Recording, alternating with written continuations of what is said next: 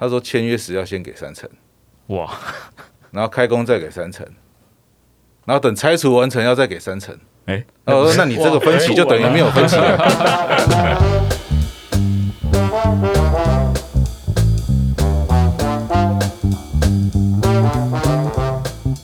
大家好，欢迎收听今天的《防人之心不可无》，我是主持人 Andy。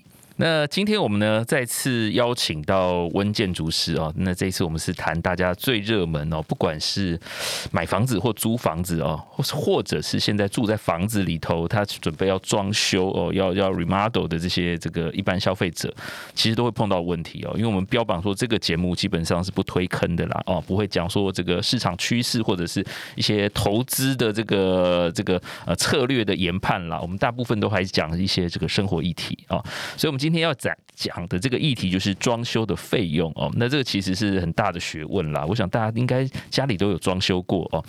那这个装修前的期待跟装修后哦，不管是这个付款或者是使用后的这个心得感想，其实都很多了啊。那我们今天有请到温建筑师，还有这个严建筑师，然后还有陈律师哦，三位这个专业人士来跟我们聊聊装潢相关的问题。好。那今天呢，我们先热让大家来热身一下这个问题了啊，这个话题，想先借请问两个这个建筑师哦，第一个问题就是最怕碰到什么样的屋主？最怕什么样的屋主哦？基本上三不一没有。哪三不？什么叫什么叫三不一没有？第一个不尊重专业，第二个钱不是问题，第三个不懂行情，便宜就好。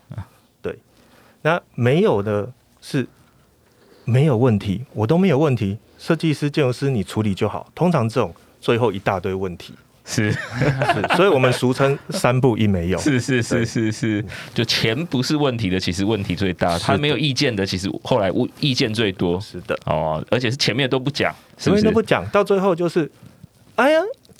就是设计师怎么跟我想的不一样 啊？这种我们遇到最多，那碰到客户跟业主都是这样啊。一开始说我都没有意见，都 OK，都 OK，最后都不 OK，都不 OK。对对对，你这边哎跟我想的不一样，你这边不是应该要怎么样吗？那你要早讲啊！我前面问你没有问题，没有问题，我都相信你，我都我我都 OK，我都 OK。说不行，这里也不行，这里要改。对，是哦啊，最怕碰到哪一种房子？其实。新房跟旧屋来讲，还是旧屋的问题比较多，比较麻烦，是比较麻烦。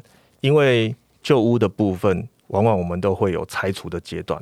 那拆完之后，里面有可能有些漏水、壁癌，这都是潜藏在里面的。那这个当初都被装潢给包住，我们都看不到。那既然已经发现漏水的状况，那我们一定要处理，不然我们装潢完一样漏水也是没有用。所以呢，额外就会增加这些费用。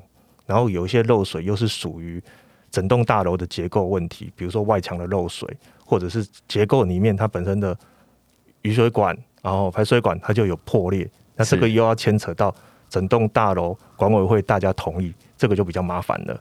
所以旧屋比新屋麻烦，当然。好啊，第三个是呃，有有没有怕到这个？因为我们刚之前有讲，现在缺工的问题很严重了哦。这个那严建筑师有没有一些心得？碰到比较麻烦的，像这个呃工班呐、或师傅之间的沟通。工班呃，其实我们我们对工班哈，我们最怕就是工班就是。呃，他比较耍流氓这样子，对啊。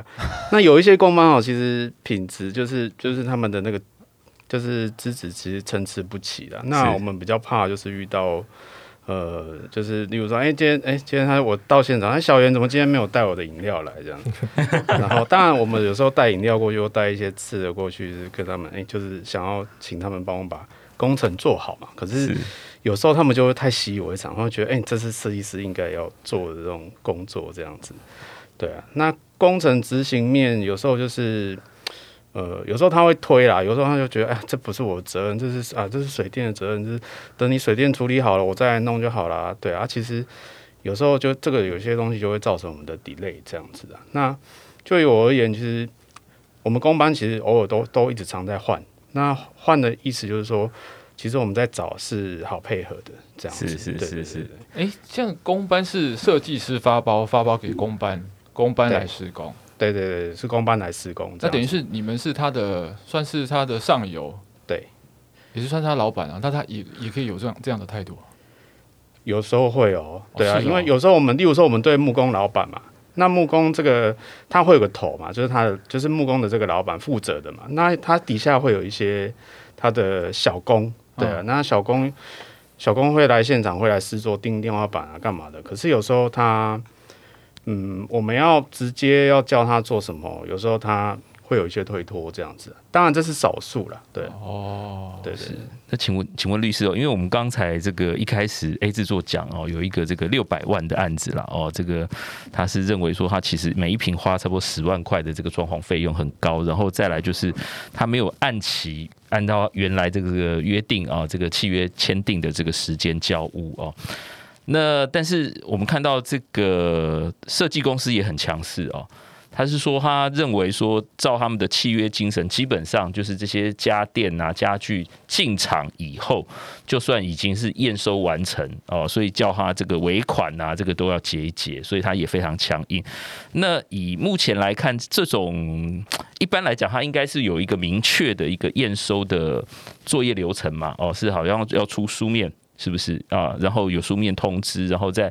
规定的时间内要完成这样的程序，有其他争议要再去议定，或者是再再做这个调处。那可不可以跟我们详细讲一下？呃，一般来讲，最后拖欠尾款哦，然后我们可能给他方便。但是屋主上面哦，可能跟我们在呃意见沟通啊，或者是对于有一些这个最后的这些验屋，甚至是他不配合说这个做验收的这个动作，这一般来讲是怎么样来处理会比较好？对消费者或对设计师都有保障。我想这第一个是我们还是回到律师嘛，我们还是讲契约。是那通常的契约的状况，如果我们如果以这个内政部的营建署公布的契约范本来看。它是有一个完整的验收程序的，好，那纵算我们不是用这个内政部营建署的范本来签约，哦，但一般的签约里面都会约定好说，比方我们是什么时候完工，然后完工可以请尾款，是，或者是验收完成可以请尾款，好，然后这个时候如果我们达到条件，然后可以请尾款的时候，屋主借故不去履行，是，那当然会有违约金的。这个计算的出现是，那违约金比较常见的约定方式，通常是按日，然后会有个上限嘛，按日处罚千分之几或是百分之几，好、嗯，然后会有个上限的约定在，哦，这也是范本里面有类似的规定的。不过刚刚那个例子，还有两位这个建筑师分享的状况，会有一个状况就叫什么？叫提前完成或提前使用，是是是，好，就是其实我我们还没有验收完成，那尤其是像商空，就很常说，那我们就是要进场了，我就是要开始使用，我就开始做生意了。那契约里面，如果以刚刚讲的内政部营建署范本来看，它其实有提前使用视为验收完成的约定在。是，哦，那这种约定就是说，诶，如果我已经提前入呃提前入住或者提前使用这个空间了，那有可能会造成这个原因上的损坏啊，或者有这个瑕疵，到底是怎么造成的，这难以厘清，责任难以厘清的状况，所以它会有提前使用的部分，应该要提前结款的状况。是，对。哎，请教一下律师，当初是怎么会接触到这个领域啊？这就是家里穷啊，所以 家里穷，所以做律师。我家也很穷，我怎么不是律师？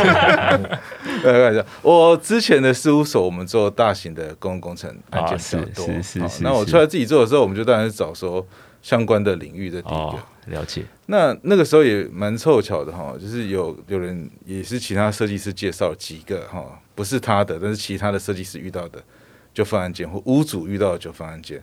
那我连续做了几件之后，我就觉得哎、欸，很好奇，这种纠纷怎么这么多？是，那我就查了一下说，哎、欸，其实这个纠纷在国内还真的不少。对对对 对，还真的不少。然后我说，哎、欸，那如果是真的不少，或许是律师可以糊口的一个领域，这样。所以我们就后来有跟一些单位合作，然后我自己在这个部分也有一些投入。是，那方便讲一下碰到比较我们刚刚讲一样的问题，有没有比较特殊或比较离谱、印象深刻的案子？印象深离谱哦！我想律师遇到案件是这样，就是每个来找我们的应该都很离谱，都很夸张。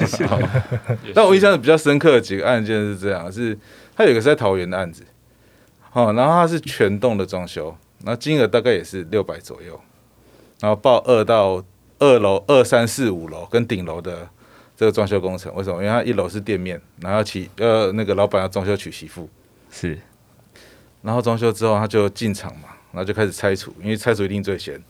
然后我跟你讲，二三四五楼连顶楼，他就把整个都拆掉，好，整个都拆掉，连防水层都拆掉。然后拆掉之后，他们也签约了。然后拆掉之后，就开始跟他喊加价。啊，这蟑螂嘛。对，然后这为什么会是很特别？我就说，我说第一个反应啊，来找我咨询说，你们没有做分期付款的约定嘛？啊，因为通常以这个比较常见的国内状况是以分期付款来去控制工程的案件进行嘛。他说你们没有分期付款约，他说有。啊，怎么分？他说签约时要先给三成，哇，然后开工再给三成，然后等拆除完成要再给三成。哎、欸，我、哦、说那你这个分期就等于没有分期了，定义不婚嘛，因为你拆除完就要给人家九成啊。对，这样也行哦。那我代销学一下。对，原来分期是这样分期。对，他这样分期，我看到我说就当初选错行，不应该来当律师。好，他这样分，到拆除完之后，其实接着就是什么防水层拆掉了嘛，然后就开始跟你喊加价，那你跟他拉扯时间拉长，他就工地就放着，然后接着就开始，因为那是在三四月。是签约的。梅雨季节，梅雨季节，接下来台风，然后就开始漏水，漏到一楼。哇塞！哦，这这个还蛮蛮让我印象深刻的，就是哎呦，我觉得这个做蟑螂可以这么好赚，而且后来没有，就是这个在桃园的设计师，同时有不同的人介绍其他件来，就两三个都介绍来，都是这个设计师。哎，这个新闻的设计公司好像也是在桃园的，是啊，是吗？桃园的装修案件近年比较多了，这跟房地产的趋势有关嘛？因为我们在台北哦，两位一定是这个优秀的设计师，我们都在台北，我没有在台北。那那我问一下哦，那一般像以律师自己个个人的这个经验啦，碰到的案件经验啦，是设计师委托的委托的比较多，还是业主委托的这个这个诉讼会比较多？其实以诉讼来说，大概一半一半，一半一半哈。对，其实我觉得。呃，以现在的状况哈，设计师也被业主欺负的不少。哦，是哦，然后对，那业主遇到这个不良的设计师的机会也 也不低，是是是是是是。好，那我们就今天来讨论一下这个，回到我们的主题哦。刚才这个律师也有讲啊，就是现在其实设计师很多啦哦，然后这个整个市场房地产市场又这么热哦，其实一般消费者他去怎么找这个设计师哦，这个也是。那甚至我们看到网站上啊，不管是 FB 啊，或者是各种这个社群网站，也有很多人在投放广告，甚至是在做这个呃，我们说这个变相的这种广告啦。哦。那我不知道这个以两位建筑师接到的案子哦，一般来讲，你们的客源主要来源是从哪里来的？是从人家介绍比较多呢，还是？其实我们主要客源基本上三大管道了。第一个是还是亲朋好友的介绍了。呃，然后再来就是我们已经有装潢过的老客户，再给我们再转介绍，对，因为他已经知道说，哎，可以，我们设计装潢完是怎么样，有些亲朋好友来看嘛，哎，觉得不错，会再给我们介绍，问说啊，这是哪一个设计师，这是哪个建筑师做的，对。然后第三个就是网络的部分，那网络因为现在资讯发达，大家会找哦，上面有我们的一些资料啊、作品照片啊，那看一看觉得说，哎，不错啊，就会打电话来做询问。对，那眼见如是嘞？其实这两个管道，我还做过一个，就是我去那个新的建案去投广告单，其实成效也有。对，那是自己比较是主动出击的。那当然，刚开始我们开始在做的时候，其实都是介绍的比较多。是，对。哎，说到介绍，还有刚刚颜建如师讲的这个开发新社区哦，以前碰碰过，也有听过一个说法啦，就是很多建筑师喜欢在找这个新社区哦，先去插旗，想办法先装潢一户，然后把这个当成一个像食品屋的这个展示，把其他的客人或其他的这个准备要搬进来，或者是潜在的这个准备要装修的这些客户哦，带来看这一户。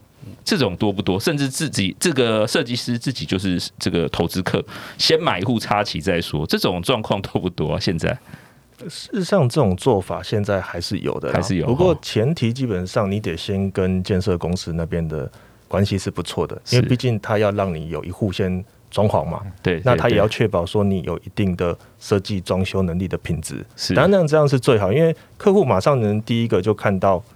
你哎，你整体的设计感是怎么样？然后也能第一线的帮我们做转介绍。对，那我问一个问题哈，当你在帮那个代销或者是建筑公司在做视频物的时候，他们有收回扣吗？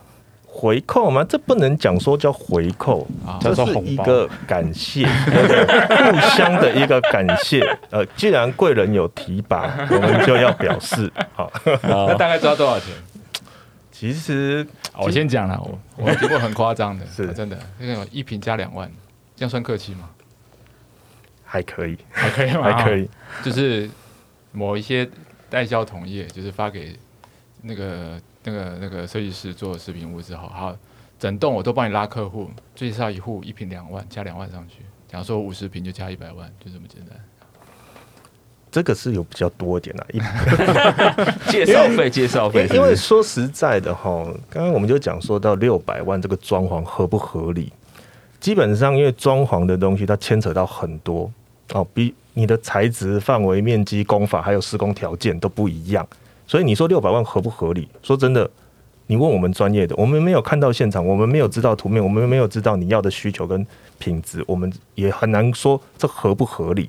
但是因为现在我们所有的设计公司基本上都有图面，有设计图面，然后最后会出具详细的估价单，那估价单上面会有项目数量跟单价，那这个东西东这些东西都可以去拿去做市场检核的，原则上不要偏离太多。都可以算是做合理的。哎，市场检核是怎么检核？你说木做一什么柜子一个多少钱这样吗？还是什么？简举例简单讲，啊，木地板好了，木地板一平多少钱？哦，那室内我这个平数，我们大概也可以自己量嘛，对不对？或设计师帮你量好，那它上面会写一平多少钱啊？三千、五千、六千，甚至一万的都有。嗯，那为什么有一万的呢？像有些知名品牌啊，它的材质就是好，就是实木的，就是很厚。啊，有些就是比较塑胶皮的，这一些其实在网络上你只要搜寻，基本上都可以看到单价。那有的时候会有一些差别在，就是可能施工的条件，也许你下面的基础层不是很好，他有帮你加一些静音垫啊、防潮布啊，或可能会加一点点费用。对，但是因为网络的关系，资讯发达，所以你可以去找得到了啦。哦，就不要差太多嘛，不要说哎、欸，网络上我看到都是三千五、五千。这个东西最便宜的，对，那突然变成一万两万，那不合理嘛？哦、是我记得我碰到比较无法理解的是那个。这个空调系统，我们就说，哎呀，不是啊，这一台这个室内机啊，几台室外机啊，然后这个算一算，哎，怎么跟那个网络上看到的，或者是跑去什么 B N Q 看到那个报价是差这么多？啊，中间其实那个设计师说，不是啊，我们这个还有施工费用，而且这个施工费用不是只有拉线呐，你这个全全部都是要包在里头的啊，你有一些还是这个什么什么吊影式的啊，哇，这个所以算起来绝对不是你在现场看到实体的这个价格。哦，那实际上这个碰到，其实，在跟一一般市面上一般消费者能看到的价格，还有你们真的实际是在实做，不管刚刚讲设计施工，还有这个器材费加起来，你们觉得是哪一项应该这个跟大家消费者的落差是比较大，需要解释的？如果是一般呃网，又不论是网络查的，或者是 B N Q 这种大卖场查的，其实。通常查到的是机器的价格，是其实是不含施工，因为冷气的部分其实它是有铜管的，然后它还有相关于排水，你的排水现况有没有办法让这台机器排水？那如果没有办法的话，其实这个排水的这个管线是要另外拉的。那还有电源的部分是好，那就那就有那就有蛮多样了。那还有就是说，呃，冷气的形式啦，是有时候你看到的是，例如说是壁挂的那。也许他报来的是吊影的，其实中间就会有价差。对哦，所以哪一项你们觉得你们现在碰到哪一个最困扰？尤其是现在这个工料啊，其实双涨的这个前提之下，像什么铝门窗做整套下来，其实也是不少钱呢。哦，定整个这个天花板，基本上跟消费者的认知好像有时候你们觉得是最常碰到的是哪一项？大家会觉得在价格上面的困扰最多的？其实现在的价格，说实在的，今年开始，应该说从疫情开始，整体的价格已经都比较乱了啦，都不是像以前我们我们最常到现场看完之后，那他跟我们讲完需求之后，他就说这是那个我这样多少钱？这我们最常被问到。那过往我们都可以盖抓哦，那这边按照我的经验呐，提供一个。大家一个很粗略、很粗略概抓的一一个方式啊，哦，新城屋，新城屋，我们讲新城屋，你一个房间哦，不论大小间哦，以房间抓，只要你四房，你一房就大概抓个四十万左右，四十万上下哦，要看你的这个品质哦。那四房就是一百六十万嘛，哦，三房可能就一百二，这里就包含的基本的冷气啊、柜子哦，然后可能还有一些木地板哦，这一些。所以，我们预算可以这样，新房可以这样子盖抓，但是这是过往的时候。那现在因为物料实在是涨太多，所以我像我的铝门窗最近才在跟我讲说，哇，这次这个你的报价出去了没有？我说出去了，怎么了？我跟你说一个好不好消息，昨天我的材料商说，这个月中、下个月中。准备材料要涨，要涨十二趴。他说之前都是三趴、三趴、三趴在涨。我说什么十二趴？我说，他说对啊。我说那不好意思，我已经出去了。那说那你能不能赶快跟我确定？我至少在这一期把这个材料先把它安定下来，不然我们这样子真的会亏损太多。所以呢，现在这个物价的确是有。受到这个疫情的关系，哦，全球都在上涨。不，其实不止装潢费啦，连民生用品也都有在上涨的趋势。那我我我稍微补充一下前面严建筑师讲的那个冷气的部分，哎，空调的部分呢、事实上网络啊，我觉得大家都没有看到。你往下拉，它有一张表单，它下面会写说吸孔多少，装机多少。因为这个我们常遇到，他就说。所以是我的，你冷气怎么那么贵啊？啊，我在网络上 B&Q 怎么才才那个价钱而已？然后我说，就你，对，一没有没有一，因为大家都会遇到这个问题。我说这个东西，呃，我们会有一些施工，然后管线，那管线有的时候拉都会拉很长。那你这个它上面只是一个基本安装，所谓基本安装就是。我们要备好电、排水什么这一类，是他来就直接安装了，然后他不管装潢的，他不管装潢的哦，他来就是要有。如果没有这些，不好意思，现场加。那加完之后，他会勾一个表单，然后再加价，哦，然后会拿给你看啊。不好意思，你他都来了，你不做也不行了，对不对？可是这个东西就不跟我们跟我们的装潢就不一样了，因为他们来一定是快速简单做，而且我们如果要配合装潢，是是他。再多来一次，又要再多一点钱；再多来一次，就要多一点钱。那我们空调其实不是来一次而已。那我我我我还是说，还是尊重客户。他是说没关系，设计师，那我还是自己叫好了。我说 OK，好，那你自己叫。那你可以帮我协调吗？我说我尽量了，因为说实在，他不是我的工班，我不见得叫得动哦。因为说实在，他不是领我的钱嘛，是对，我不见得叫得动。那我只能尽量配合啊。如果有问题，我跟你讲。好，于是就来了，来我就跟他讲说啊，师傅。这个哈，因为我装潢哈，冷气要在这个位置，主机要在这个位置，所以呢，管线要这样拉。他说：“嗯，是啦，设计师，我这收偌济钱，我这基本安装，你这铜管走偌长呢？无啦无啦，啊，你这嘛无排水 哦，没有排水，嘛无电，这拢要加计小呢。这样子，我说好，那你等一下，我就马上打给屋主。那屋主，我请他来现场，他就。也让他了解状况，他就哦讲讲哦，原来这样，原来这样，好理解了。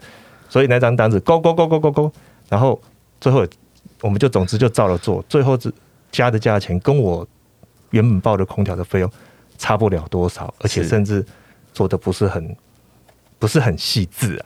对，那还 OK 就对了。对，然后甚至最后还有个问题，因为空调嘛会有维护保养的问题，那。后续的维护啊，他打电话给我说：“设计师怎么办？我那个冷气好像有点在漏水呢。”我说：“是哦，那你当初你要找那个当初那个 B N Q，你要去问他打去客服啊，转来转去找不到人。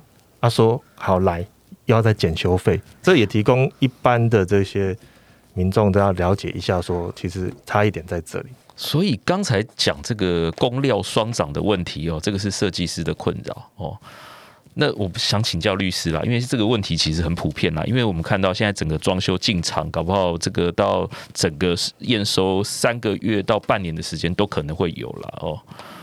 那中间这个工料涨的速度又非常快，那跟原来我们签的这个工程总价如果有非常大的这个落差哦，这已经造成这个设计师啊或者是屋主方面的这个困扰或损失的时候，有没有建议怎么样在这个契约里头可以让它有一个弹性或者是一个比较合理的空间，让双方可以做协商？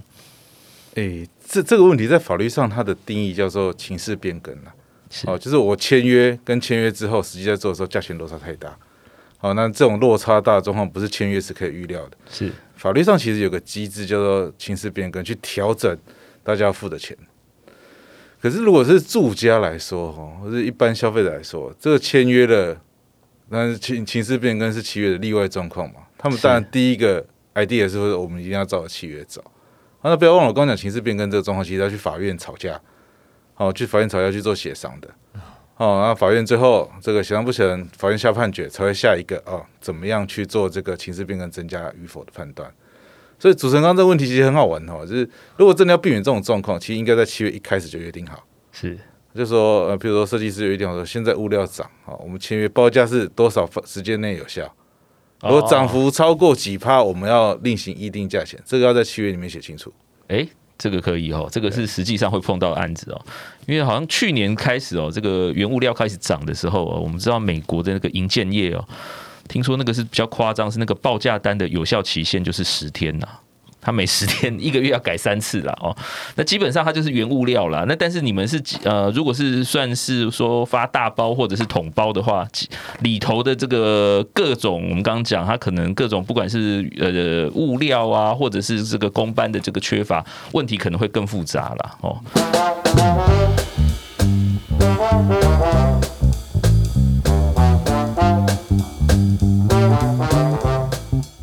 消费者业主打电话来。说你这柜子不行，他说怎么不行？全部都按图施工，他怎么不行？他的验收方式是什么？他打开抽屉，然后拿手电筒照抽屉，这南南面面有一些细缝，他说透光。哇，抽屉里抽屉里面 对抽屉或者是有一些夹缝，他是去去测试那个缝隙，你知道吗？抽屉打开之后，板子板子跟板材结合之间，它上面有一些那是自然合理的间隙间隙。他说不对，而且有些甚至拿很精密的仪器去量。他说你你这边差了零点一 mini，零点一公分，我这个真的是没有，有病哦。对，所以这种 这一种那个最后他说那不好意思，他就全部拆走，他也不想做说明做解释。我其实我们也会遇到这一种的，但但是这一种的客人真的他这么求好心切，他一开始不会让我们知道的。我们往往是最后验收了之后才。那在这个阶段，我们已经付出了很久，一个工程最少两个月、四个月，甚至半年、一年的都，我都已经到最后了。其实我们已经辛苦很久了。那目的就是要跟你收这个尾款，赚这个钱。有些小地方，我们其实说真的，设计师都是吞呐、啊，真的都是吞、啊。因为我不想跟你耗那么多。再来，再来，好，如果我跟你，如果尾款假设。这个金额不大不小，只有二十万。我跟你走诉讼，我划算吗？我跟你走诉讼，我划算吗？对不对？他对方就是每天没事干，我还那么多案子要走要跑。这时候我们就会变成说，哇，弄了那么久，结果尾款也赚不到。那重点是做得好好的，我也没有错。我知道我去告，可能我不会输啊。可是我耗费这个时间，我这样全能下来，我还是输啊。我就算跟你拿回这二十万，我还是输啊。对啊，我会因为耽耽误起其他案子的进度，所以其实现在我们设计师也不好当了。当然，消费者大家也也也有的时候我们也能理解了。毕竟新房子、老房子翻修，把这么大笔款要交给我们，委托给我们，他也是当初也是本着相相信我们嘛，信任我们，我们也是尽量能做好就帮你做好。可是如果太刁钻的，实在是就很累了，只能说很累了。对，我觉得是消费者要被教育了。其实法律上最后去炒验收的标准，它是看所谓的有没有符合中等品质。中等品质对，有没有符合中等品质？所以刚刚讲不透光这件事情，去法院炒其实也不会过了。可是室内装修这个，很多设计师其实都有哈，消费者跟设计师最后为什么不炒？就是金额就这么低。你刚刚讲六百万那样子，尾款百分之十，它是六十。六十，六十万去炒两个省级。你一半要先给律师，对啊，不管输赢哦，不管输赢，对啊，所以这个完全不合理啊。那我我觉得其实是执行过程中，如果大家能友善沟通，我觉得互相教育一下，我觉得这件事情才会有好好的结果了。对啊，我第一个案子就八百万，然后后来被欠一百四十几万，然后我去问律师，那个律师跟我讲说，啊，你如果是这种案例，可能就是各打五十大板，告两年，然后你拿回七十万。他说大概结果就是这样，然后然后 一半给律师，哎，其实我很多客户，我现在跟他们说，先调解，先调解，尤其是什么，我我会比较常建议客户用法院的调解，用法院的调解，第一个是找去法院吵了，哦，然后这个这个人家会有一些压力在啊，一般会有些压力在，啊，真的吵不赢要赌一口气的时候，你要直接转去法院，成本也比较。低一点了，因为已经在法院调解过一次了嘛，哦，所以我其实会建议去法院调解，因为调解这种事情就是互相先退，对，你把时间成本算进去，能退一点给人家就过去了。我这有个设计师，其实尾款大概四十几，然后我然后找我去调解，他说你先算清楚这个律师费用之外，律师费要先给，律师费用之外，你先算清楚你能退让到哪边，嗯。好，比方说你执行成本是三十，是你要跟人要四十五，那我帮你三十五谈下来，你可不可以接受？那算一算，他觉得可以啊。嗯，好，那我们就跟他收合理的律师费用，去帮他把三十五谈下来嘛。那我觉得这样对大家来说都是一个比较好解决的方向，对啊。法院调解是先去。先先要是它流程是什么？就寄存证信函吗？对呃，其实没有要先寄存证信函的，就是前面法律上，比如说该催告你们契约该履行要先履行完之后，可以到诉讼阶段之前，你其实可以写申请状，去请法院的人帮你调解。好，那请法院的人帮你调解，像现在士林、台北的调解委员都，你看新北也有了，因为新北我就没有遇到过，但像士林啊、台北的调解委员，我知道都有工程专业背景的。啊，那去其实调解委员有一种，那就是直接跟你在画把拉 Ken 的嘛。可是如果有工程专业的委员，他其实可以从工程专业角度去跟你说，你业主这样讲就不合理啊！你拿拿手电筒去给人家照柜子透不透光，啊，不合理嘛。那你这个去法院吵，吵完之后也不会输，对，也不会赢啊。那你何必这样刁难人家？其实他如果不是真的很恶意的人，通常有一个。比较持平的第三人出来讲完，他是会接受的。室内装修那个好像是有室内装修工会，他好像有有这样的机制啊。工会现在是有调解委员啦，那就是你们在契约最后一定会有纷争解决的约定嘛，那就不用上法院。对，那你就约定好，你们要采取的机制是什么？嗯，那调解也不要忘了，调解一定是什么？是双方都愿意接受嘛。嗯，那如果不接受怎么办？